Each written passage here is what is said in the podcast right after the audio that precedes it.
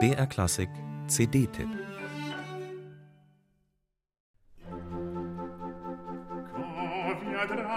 la saison nouvelle, quand auront disparu froids. Keine weibliche Sirene beschwört hier duftige Sommernächte, sondern ein kernig viriler Bariton. Stéphane Degout ist mit seinem herben, rauen Timbre ein idealer Interpret für die Nuit d'été von Hector Berlioz, hatte doch schon der Komponist selbst diese Alternative vorgesehen.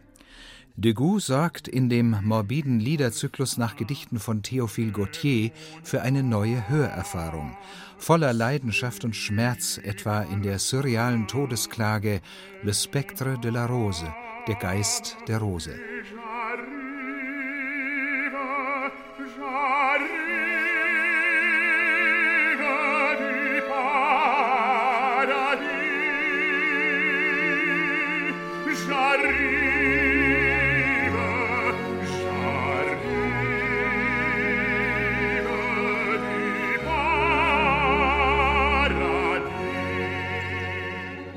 Mit seiner delikaten Orchestrierung der Klavierfassung hat Berlioz quasi nebenbei die Tradition des französischen Orchesterlieds begründet.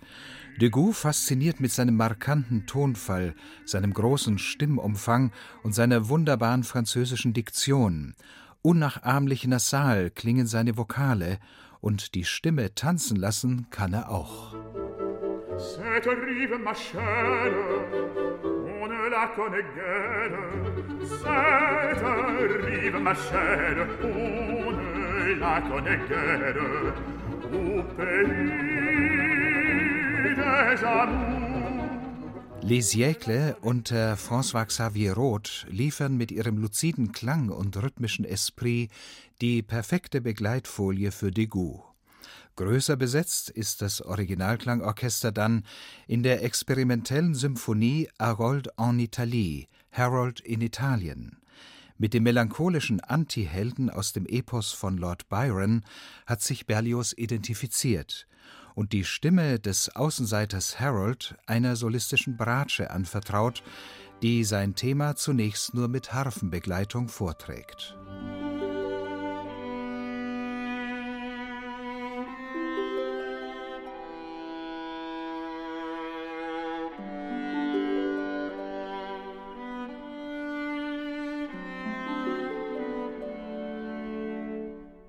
Tabea Zimmermann spielt das traumhaft schön, mit schlankem Ton, rund, warm und innig.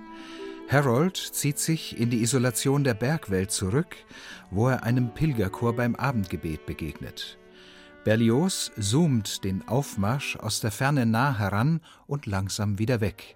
Roth inszeniert diesen revolutionären Raumklangeffekt wie eine filmische Auf- und Abblende.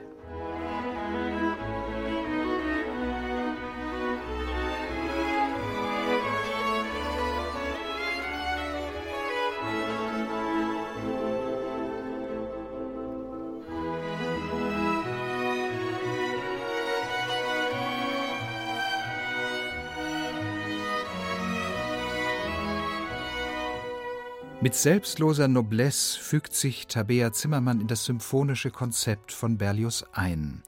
Im furiosen Finale verschwindet das Soloinstrument dann ganz. In dieser briganten Orgie feuert Roth seine Musiker zu Tempo, Werf und Brillanz an. Mit ihrem historischen Sound ist diese erste wichtige Veröffentlichung zum Berlioz Gedenkjahr ein echter Coup geworden.